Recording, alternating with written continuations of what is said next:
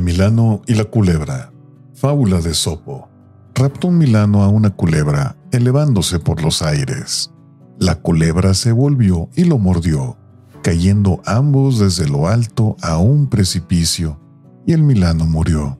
Dijo entonces la culebra, Insensato, ¿por qué has querido hacer mal a quien no te lo hacía? Es justicia, has sido castigado por haberme raptado sin razón. Moraleja, no intentes hacer mal al prójimo porque podría ser más fuerte que tú.